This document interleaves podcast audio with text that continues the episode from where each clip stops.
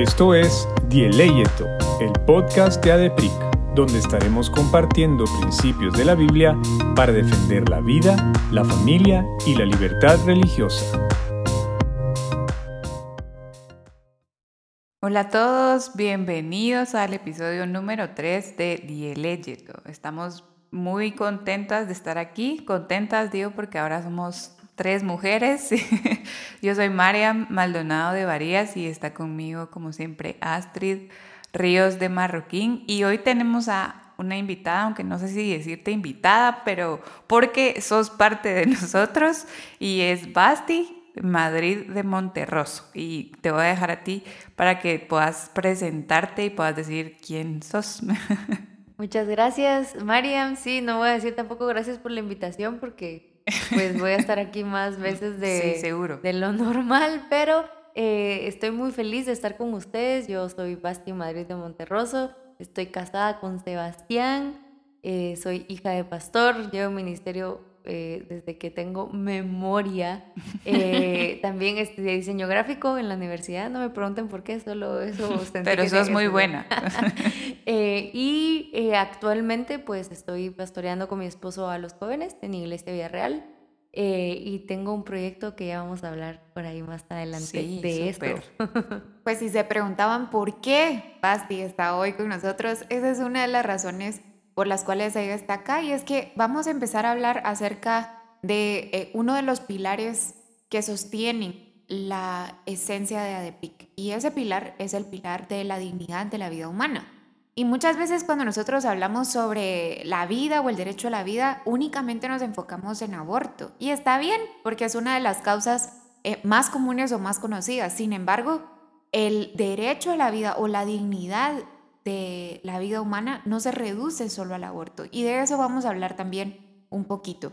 Y quería contarles eh, qué es lo que nosotros como ADEPIC defendemos si aún no lo han hecho, por favor, ingresen a nuestra página adepric.org. Ahí tenemos una sección donde dice manifiesto y ustedes pueden encontrar eh, con mayor profundidad qué es lo que conocemos. Pero para nosotros en ADEPRIC la vida humana es preciosa y debe ser protegida desde la concepción hasta la muerte.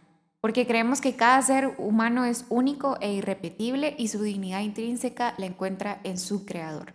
Tenemos tres pasajes bíblicos eh, que a nosotros nos gusta mucho como para poder fundamentar esto. Uno está en Génesis, el otro está en Salmos y el otro está en Hebreos.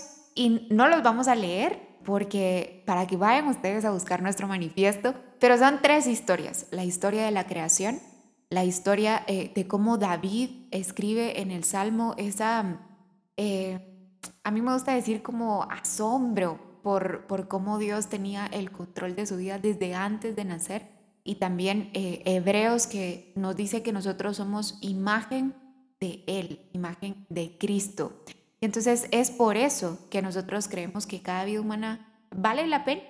Vale la pena no solo defenderla, sino también protegerla, cuidarla, nutrirla desde la concepción y hasta la muerte. Buenísimo. Y para comenzar entonces la, la conversación y poder fundamentar un poco más este pilar de vida, queremos platicar bastante con Basti porque eh, si ustedes no la siguen en redes sociales, háganlo. Eh, Basti habla, eh, promueve y defiende la vida, la familia y mm, la libertad religiosa. Y entonces la tenemos acá para platicar un poquito. Vamos a hacer unas preguntas para que podamos ir pues respondiendo o, o profundizando un poco más en este pilar. Y nos gustaría saber, Basti, ¿Cómo dirías tú que te llamó el Señor a enfocarte en esta causa pro vida? Bueno, creo que todos los cristianos estamos llamados por el hecho de ser cristianos a, ser pro vida. Y eso es algo que, tal vez no lo vemos eh, tan evidente en nuestra cultura, ¿verdad? Pero eh, Jesús fue el mayor ejemplo de ser pro vida. ¿verdad? Él vino a dar su propia vida para que nosotros tuviéramos vida eterna. Entonces creo que eh, desde muy pequeña a mí se me inculcó el valor por la vida. Eh, como estoy en ministerio, pues eh, yo escuché historias, yo tenía, yo escuchaba experiencias, ¿verdad? De otras personas, no solo hablando de bebés que perdieron su vida, por ejemplo, sino también personas con cáncer, personas con eh, necesidades especiales. He estado muy envuelta en eso, ¿verdad? Entonces, más o menos en mi adolescencia yo empecé a notar que mis amigas pues eh, empezaban a adoptar un poco las ideas feministas y, yo siempre he cuestionado todo lo que viene de afuera, ¿verdad? Todo lo del mundo. Exacto, sí. Como buena cristiana. Pero eh, yo empecé a decir, ¿pero por qué? ¿Por qué? Me empecé a preguntar y en eso encontré este tema y las atrocidades que obviamente se hacían. Eh, y ya más adelante, cuando estaba en la U, me di cuenta que era algo, una semilla que estaba sembrada en los corazones de las mujeres y los hombres de la universidad en donde yo estaba estudiando.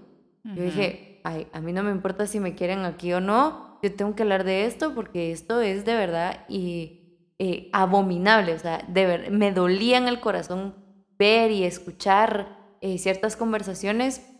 Entonces yo empecé a hablar en mis redes sociales, ¿verdad? Al inicio sí tuve como mucha resistencia y y muchos de mis amigos pues me dejaron de hablar, pero eh, yo dije, bueno, yo valoro tanto la vida de ellos que valoro la vida de los demás y eso me importa mucho más a que me dejen de hablar o me dejen de seguir en redes sociales, ¿verdad? Entonces, eh, y luego de eso, pues tengo una pérdida de un bebé ya estando casada eh, hace más o menos un año y medio. Y eso como que me dio más Y lo hizo personal, ¿verdad? claro, me inyectó así mucha más fuerza porque eh, de verdad la conexión que hay entre una madre y un embrión, o sea, es algo que uno no puede eh, em, controlar, digamos, como mujer. Y eso es, biológicamente se comprueba, que hay un vínculo que se crea instantáneamente en el que el, eh, el bebé es concebido, que va, el niño le lanza señales al, al cerebro para que el cerebro le empiece a decir al cuerpo, hay algo dentro de ti, ¿verdad? Aquí hay que preparar el cuerpo porque hay algo que se está gestando. Entonces, como tú decís, se volvió mucho más personal y pues así es como nace el proyecto, eh, que no sé si ya puedo decir el nombre, pero ya, decir. Bueno, pues así nace Alcemos la Voz. Pasé todo un año resistiéndome porque decía, la tiene mucho tiempo y, y, también es, eh, da un poco de, de temor porque uno tiene que tener mucha información, hay que estar bien informado pero ahí vamos, el Señor ha apoyado el proyecto y ha sido una aventura genial.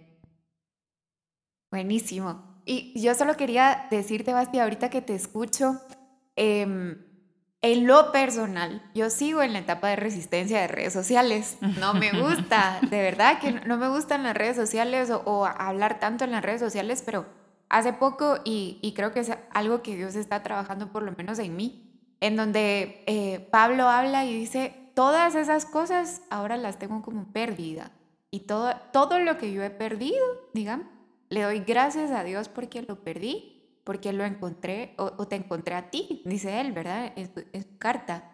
Y sin importar qué es lo que hayamos perdido, cuando lo perdemos por causa del Evangelio y por causa de Cristo, nunca fue una ganancia, sino que la pérdida es la ganancia.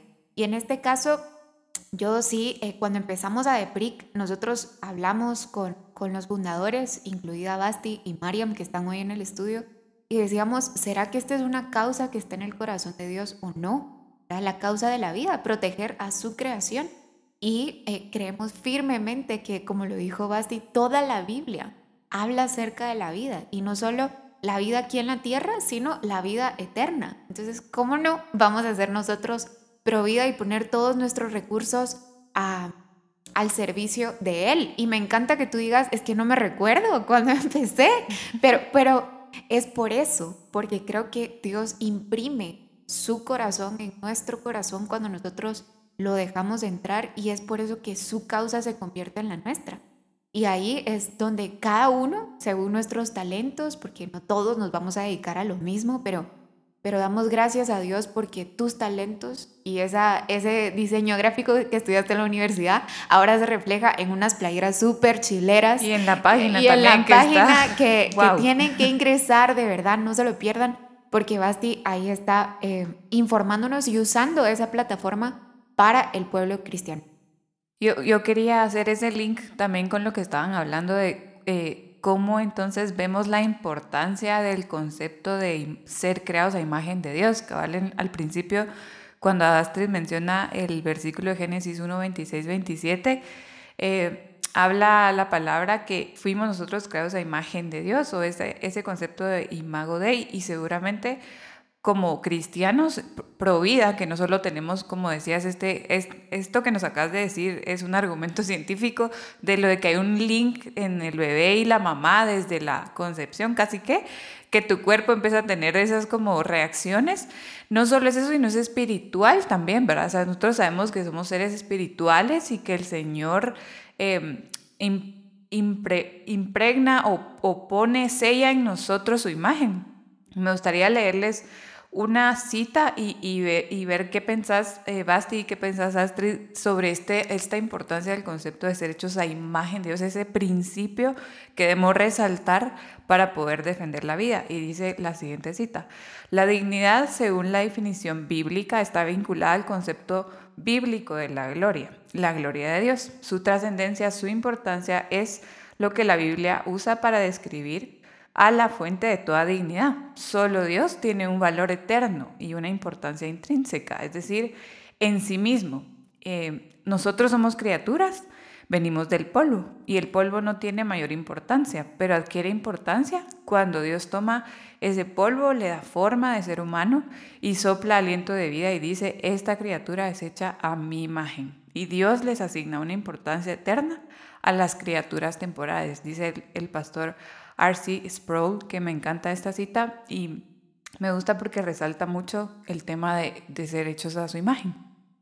Fíjense que yo como, bueno, estudié diseño gráfico, ¿verdad? Tuve casi cinco años en la carrera eh, y yo me pongo a pensar, nadie diseña algo que no quiere. O sea, todos le agarran cariño a su diseño, por muy feo que haya quedado. O sea, uno ama lo que hizo. Yo no me puedo poner a pensar en que Dios deseche algo que Él diseñó con sus propias manos, ¿verdad?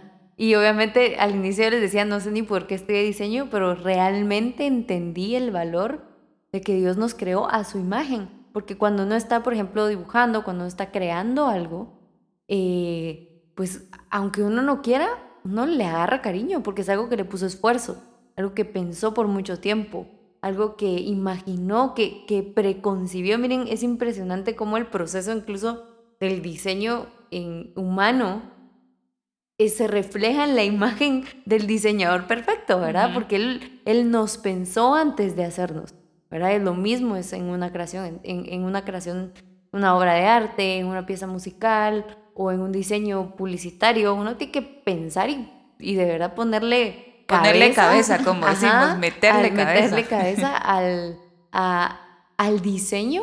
Y entonces eso nos hace una conexión con eso, ¿verdad? Yo tengo un, eh, el tío de mi esposo es publicista y él le tiene cariño a, sus campañas, ¿verdad? Por muy mala que hubiera salido, a él le gustó la idea. Sí, y, fue, y es algo creativo, ¿verdad? Pero imagínense el nivel de amor que le tiene el Señor a su creación, pero también que le da Em, voluntad, ¿verdad? Que, que no solo somos una creación inanimada, sino tenemos la oportunidad de hablar, de pensar por nosotros mismos. Nos da esa libertad de escoger si lo reconocemos como nuestro diseñador o no. Eso es, eso es otro nivel y, y, y, con, con, todo y eso nos ama, ¿verdad? Él ama su creación. Eh, obviamente los cristianos que lo, han, lo han, han confesado que Jesucristo es su Salvador son hijos el resto es su creación, pero él ama igual a su creación. Sí. ¿Verdad? Entonces creo que es entender que Dios no es, porque tal vez la concepción de Dios de que es alguien en el Olimpo, así tipo Hércules o algo así. Zeus. Eh, ajá, como con su látigo de oro. O sea, esa mala concepción de Dios no nos deja entender el Padre que Él es. O incluso la, la, concepción que nosotros tenemos de nosotros mismos. Hace poco estaba leyendo un libro que se llama Ética Cristiana, de verdad que se los recomendamos, es del pastor Miguel Núñez, y él hablaba acerca de cómo los seres humanos han cambiado la forma en la que perciben su propia vida. Y es más o menos lo que tú estás hablando, y uno de los atributos de la persona es la razón. y nosotros podemos utilizar la razón para acercarnos a Dios y él explicaba eh, cómo eh, antes, digamos, habían dos flechas, una para arriba y otra para abajo, en donde la razón trataba de, de subir hacia la revelación y la revelación bajaba y la entendíamos con la razón. Pero eh, el punto de esto es que nosotros podemos diferenciar como tú bien lo decías, Basti, quién es nuestro creador y creación de quién somos. O sea, esa sería la esa es nuestra, esa nuestra pregunta. En dónde está nuestra la identidad y quién, según tu identidad, ese es el valor también que te vas a dar y el valor que le vas a dar a los demás. Porque tal vez no todos son hijos, pero todos son creación, todos son eh, semejanza de Él. ¿Cómo sería el mundo ahora si yo antes de pensar en hacer cualquier cosa digo, él es la imagen de Dios, creación de Dios. Lo tengo que respetar porque amo a mi creador. Amo, si ya somos cristianos, amo a mi Padre. Yo no me imagino, o por lo menos aquí en, en la tierra, si nosotros tratamos de agradar a nuestros padres terrenales, ¿cómo no podemos agradar a nuestro Padre Celestial respetando a su creación? Entonces, esto otra vez, regresamos a lo mismo, no es solo acerca del aborto, es acerca de cómo tratamos a los demás, cómo tratamos a quienes son más vulnerables, a quienes em, son incluso los marginados de la sociedad. Y cuando estábamos hablando de esto, yo recordaba que muchas veces, y aquí vamos a entrar un poco a los argumentos, digamos, a favor del aborto, pero dirán, no, es que si fue concebido en violación, o si fue concebido en una situación de pobreza, o si fue un accidente, y lo pongo entre comillas, eh, le damos un valor diferente cuando decimos que el aborto es permitido en estas causales, por ejemplo. No nos ponemos a pensar en cómo se sentirá la persona que nos está escuchando que fue concebido en estas circunstancias. Y el mundo le está gritando que es una persona de segunda categoría, porque se salvó de que no existiera una ley de aborto, por ejemplo, con estas causales, porque quienes promueven el aborto nos dicen que seguro su mamá lo abortaría. Ese es como que el primer argumento que ellos dicen, seguro tu mamá te va a abortar. No lo dicen con esas palabras, porque obviamente si lo dijeran así, nadie estaría de acuerdo.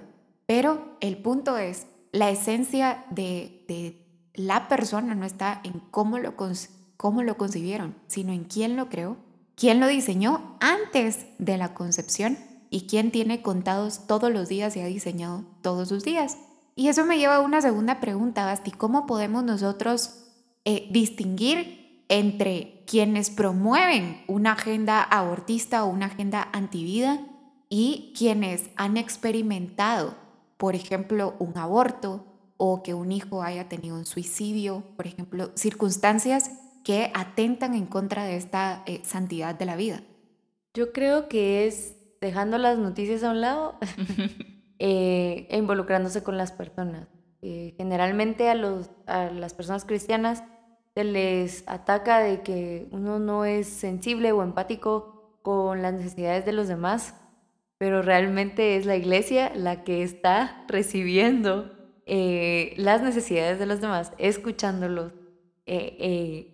trabajando con ellos, apoyándolos.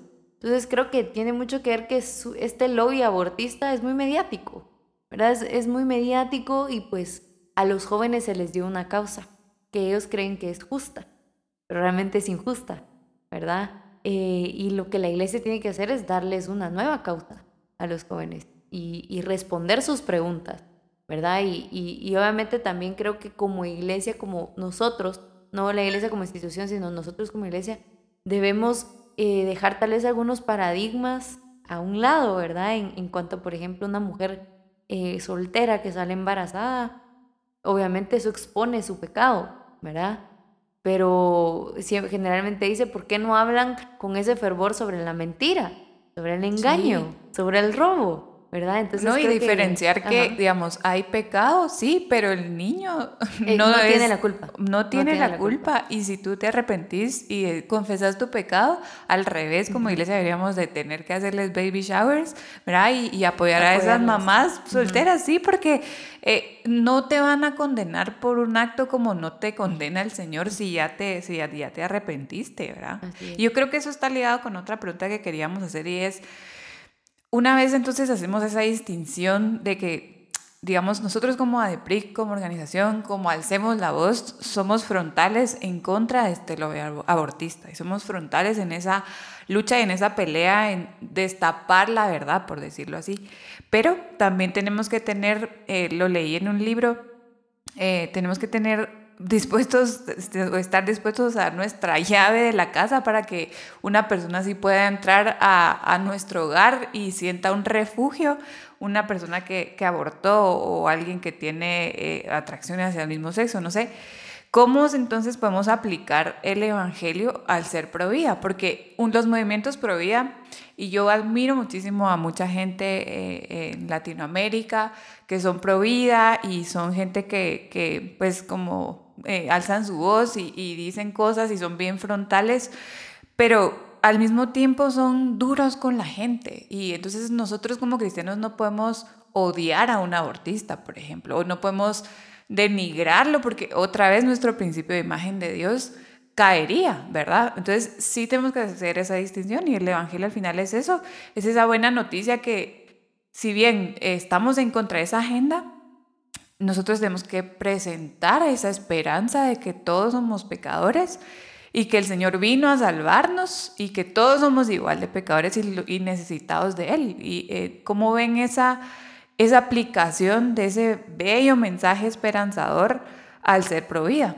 Fíjate que eh, creo que la razón por la que Astrid se resiste a las redes sociales es exactamente por eso, ¿verdad? Porque uno no quiere entrar en conflicto con otras personas, pero uno tiene el poder de crear un conflicto o seguir un conflicto, ¿verdad? Eh, y en las redes sociales debe ser, es un arma de doble filo, pero es un medio para hablar de esto. Entonces creo que como cristianos evangélicos o cristianos católicos o de todas las denominaciones eh, que tengamos, debemos recordar las palabras de Pablo que dice, sin amor podemos tener la verdad, pero no sirve de nada, ¿verdad? Jesús era así. O sea, Jesús decía la verdad, pero la gente lo quería, o sea, la gente lo buscaba. Obviamente otros lo aborrecían y lo llevaron hasta matarlo. Eh, pero como cristianos debemos entender que, un, número uno, nuestra lucha no es en contra de las personas, ¿verdad? Como tal, sino ahí hay Pablos, hay potenciales Pablos, ¿verdad? Que se convirtieron de Saulo a Pablo. Entonces, si los vemos con la misma dignidad que vemos a un eh, niño en gestación en el vientre de su madre, entonces vamos a valorar la vida de todos, porque eso es tan importante. Miren, tenés toda la razón, les encanta decir la verdad pero solo son, y, a veces los comentarios de, es que ustedes solo son pro vida para que nazcan. Pro parto. Exacto. A mí me duele porque no es cierto, ¿verdad? Pero sí tienen razón que en redes sociales se puede proyectar eso, ¿verdad? Se puede proyectar eso. Entonces, eh, considero que tenemos que ser personas eh, que seamos bastante pacientes y también muy lentos para enojarnos. Saber que hay dolor, o sea, detrás de cada eh, insulto, detrás de cada frase que nos puedan decir, hay dolor, ¿verdad? Porque obviamente hay una mujer que está sufriendo un embarazo no deseado, por ejemplo, ¿verdad? O que tiene un trauma de una violación. Aquí podríamos hablar muchísimo de ese tema porque el aborto no soluciona el trauma de una violación. Al contrario, genera otro y es mucho más difícil que ella pueda salir de, su situación y eso la puede llevar a quitarse su propia vida.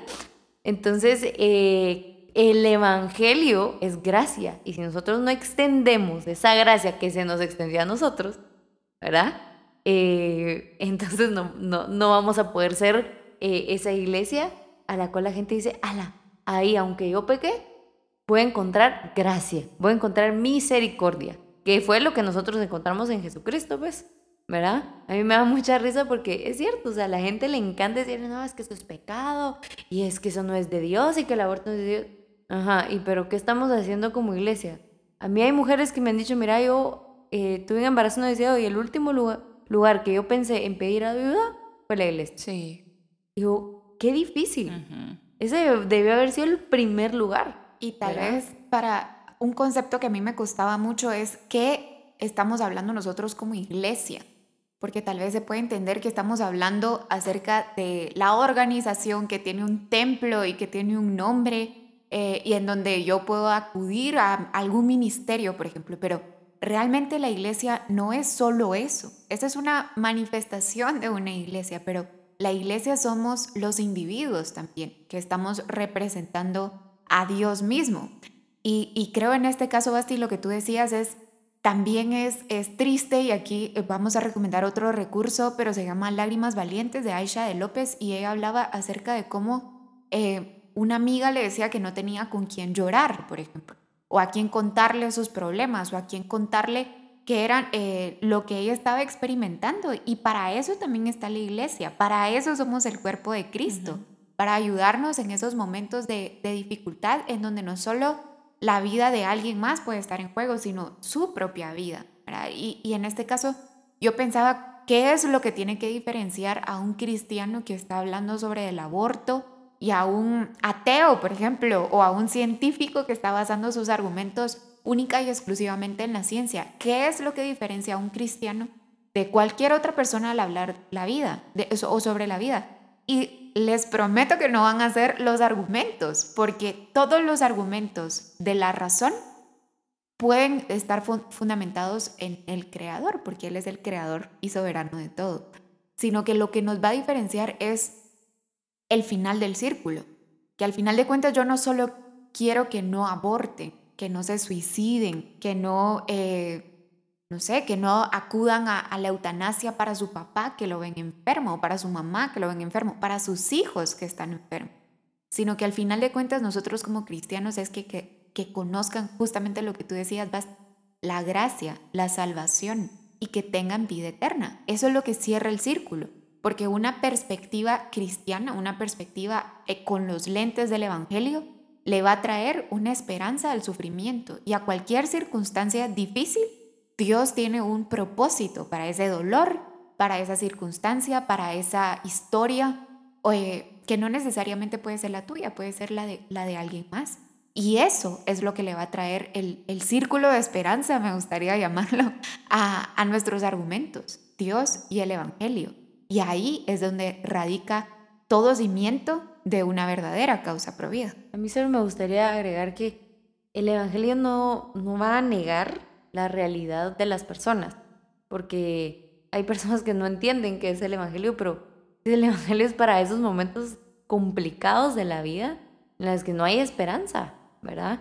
Eh, y, entender que no es tampoco como una anestesia a nuestros problemas, ¿verdad? La fe no niega la realidad.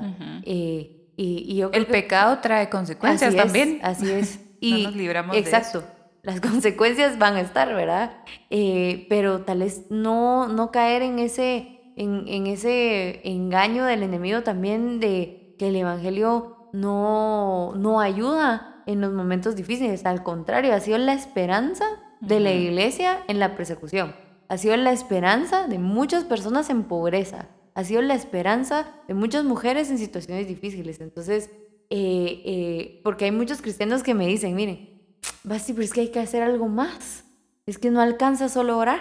Es que no alcanza solo eh, ser cristiano. Y yo les digo, pues definitivamente ni sos cristiano ni estás orando, porque no estás viendo el poder transformador del Evangelio. Igual para el tema de defender la familia. ¿Qué más podemos hacer? ¿Qué estrategia? Y les digo yo, lo único que puede transformar es el Evangelio. Es decirle, mira, perdón, todos somos pecadores, todos necesitamos a Salvador. Jesucristo vino a dar su vida por nosotros. Y, e incluso me encanta porque eh, Tim Keller dice, el Evangelio es para el cristiano y para el no cristiano, ¿verdad? lo necesitamos todos los días. Todos, todos, todos los días. Entonces, eh, el Evangelio es para todos y para todo tipo de situación. Así es. Y al final, creo, Basti, que nosotros hemos escuchado una frase que para todo hay solución menos para la muerte. No sé si ustedes también. Sí, mi abuelita me lo decía, fíjate. Esa frase, para todo hay solución menos para la muerte. Pero, y hace poco yo estaba como meditando en esa frase y decía, sí, si lo vemos desde un punto de vista terrenal o solo a través de la razón humana, sí es cierto. O sea, ¿qué voy a hacer después de la muerte? Pues no sé. O sea, la, la razón no me lo dice. pero si le inyectamos la perspectiva y la verdad del Evangelio, sí hay una solución, por, por poner una palabra, que, que, es el, la vida eterna a través de Cristo, Esa, esa esperanza que nos dan. Entonces, no importa cuáles sean las circunstancias que estemos eh, atravesando actualmente o qué, incluso qué valor le hemos dado en el pasado a la vida, a la nuestra y a la de terceros. Una vez conozcamos nosotros el, el Evangelio y ese poder de la vida eterna, no nos podemos callar primero y no nos podemos cansar segundo de defender la verdad de la santidad de la vida en todas sus etapas. Y me gustaría hacer una, una de las últimas preguntas y es, em, ¿cómo puede la iglesia equipar a los miembros en esta causa prohibida? Porque sí, podemos orar y ese es nuestro refugio número, uno, la oración, ¿verdad? No es, la, no es el último recurso como a, veces algunos dicen, es que solo me falta orar. Por ahí hubieras empezado, ¿verdad? Pero la oración, por supuesto que es, un arma y es el, arma, digamos, más poderosa que nosotros tenemos porque nos conecta con Dios. Pero ¿qué más podemos eh, brindarle a, a, aquellos que quieren empezar en la causa prohibida? ¿Qué les dirías tú?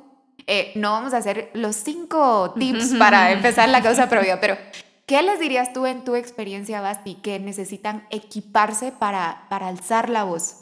Yo creo que principalmente es formarse en todos los argumentos, científico, biológico, eh, en la medicina también hay muchos eh, este, argumentos político, legal, sociológico, psicológico, qué pasa en una mujer eh, cuando a ver cómo eso afecta también al resto de sus hijos, ¿verdad? Eh, cómo afecta al cuerpo. Es, es, formarnos, es leer, ¿verdad? Es, es también entender todo lo que hablamos hoy, fue teológico, si lo queremos ver así. Eso es súper importante también, porque aunque no querramos, somos seres espirituales. Y aunque las personas no lo quieran ser, igual necesitan eso, ¿verdad? En algún momento les va a hacer sentido. Eh, y, y, pero debemos formarnos eh, formalmente, o sea, de, verdad buscar libros, o sea, buscar bibliografía eh, buena, no eh, tal vez en la cosa por ello igual nos hemos enfocado mucho en, ay, vamos a compartir mucha información en internet, pero sin, sin, embargo hay cosas que no tienen fuente, por ejemplo, y no podemos corroborar que eso sea cierto.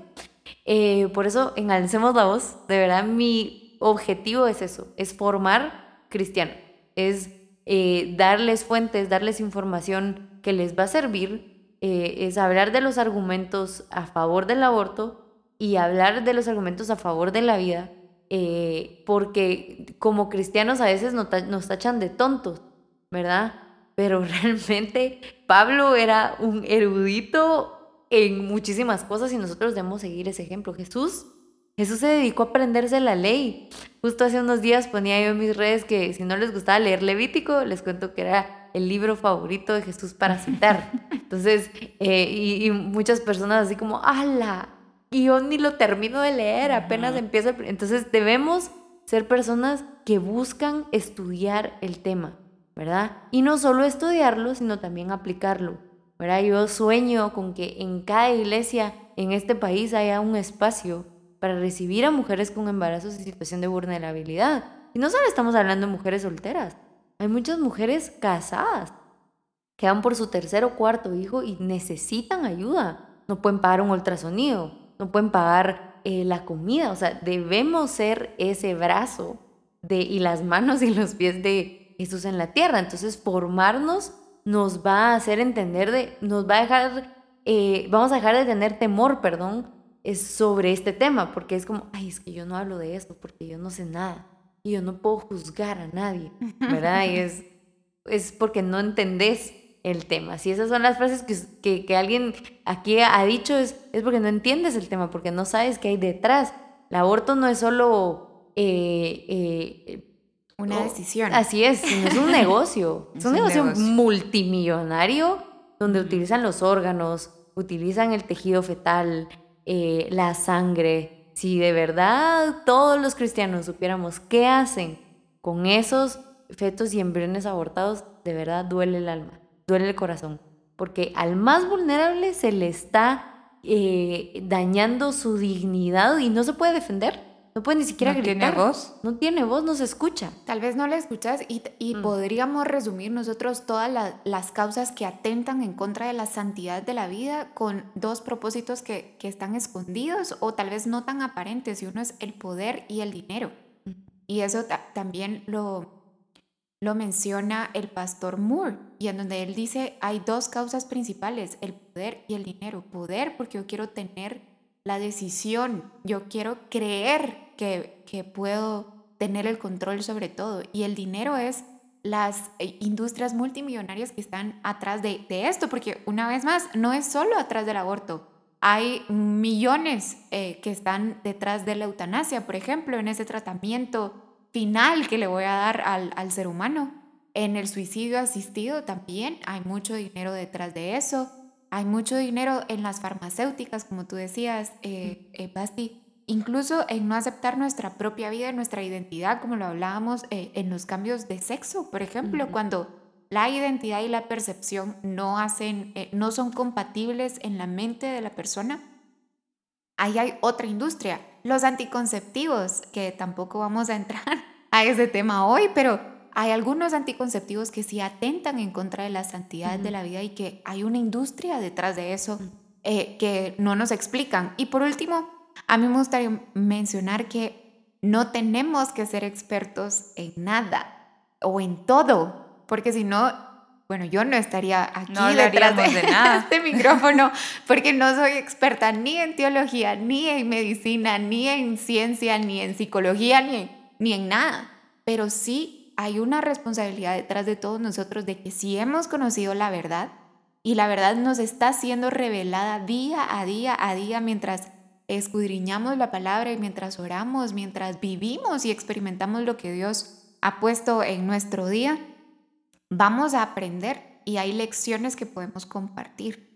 Así que eh, creo que todos tenemos el deber de alzar la voz, y no estamos haciendo propaganda, pero sí de verdad, de alzar la voz primero por Cristo, por la verdad, y después va a fluir de forma natural el amor hacia los demás, porque esa es la esencia de Cristo, amor. Y no podemos decir que somos cristianos si no tenemos amor y pasión por su creación. Sí, y pues bueno, gracias Basti por estar aquí. Vamos a tenerte en varios episodios eh, porque, eh, como saben, pues Basti también es miembro fundador y junto con Sebas y Basti es miembro de Junta Directiva de PRIC también. Así que en esto estamos juntos, todos nos hemos unido, gente eh, cristianos que amamos al Señor. Eh, alcemos la voz y también a DEPRIC está... mm, fueron creados y su propósito son, eh, fue eso, ser cristianos que aparte de que conozcamos nuestra Biblia, que conozcamos argumentos bíblicos y amemos al Señor realmente con pasión, también podamos tener cada uno en nuestro campo argumentos y podamos eh, enfrentarnos incluso a gente que quizás ustedes, chavos, si nos están escuchando, jóvenes de universidad o de colegio, que nos dicen, no, es que mi profesor, que es doctor en historia, yo no sé qué, que a mí me pasó también en la U, te, te incomoda y hasta te hace, a mí me, me pasó, y, pero eso es una historia para otro día, dudar de mi fe, de por qué yo creía en lo que creía y que realmente yo no conocía argumentos ni científicos, ni históricos, arqueológicos, de algo tan sencillo de por qué la Biblia es la palabra de Dios. Y por eso es que creamos a EPRIC, por eso es que está, hacemos la voz también con Basti, para equipar a la iglesia, a esas personas, a esos jóvenes o mamás o quien sea que nos esté escuchando, para poder defender la vida, la dignidad humana y estos principios que son del corazón del Señor. Y así que gracias porque de verdad que hablar de esto no es sencillo y yo admiro un montón a Basti, cómo eh, hablas en tus redes sociales y todo. Y, y Es eso todo es- un influencer, Basti. Sí, sos de verdad que si no la verdad. siguen, síganlo. Porque es la influencer. Ya sos de- catalogada influencer aunque tú no querrás. Pero no, gracias por eso y mm, esperamos les guste este episodio y que lo compartan con la gente que, que les pueda interesar. Y los dejo con una última cita del pastor Randy Alcorn, que tiene un libro buenísimo, por cierto, que se llama eh, Pro-Life Answers to Pro-Choice Arguments, si no estoy mal. Está en inglés, pero tiene justo todos los, los argumentos, uno de esos de los que nos hablabas de violación, y es lindo porque de verdad que no solo son esos argumentos, sino científicos o, o, o biológicos, sino de la Biblia. Y dice así, algo que no es humano no se vuelve humano o más humano al envejecer o crecer. Lo que es humano es humano desde el principio o nunca puede ser humano en absoluto. Así que gracias por escucharnos y nos vemos en 15 días, o nos escuchamos, más bien dicho. Te esperamos en el próximo episodio. No olvides suscribirte. Síguenos en nuestras redes sociales como ADEPRICGT y para más recursos visita nuestra página adepric.org.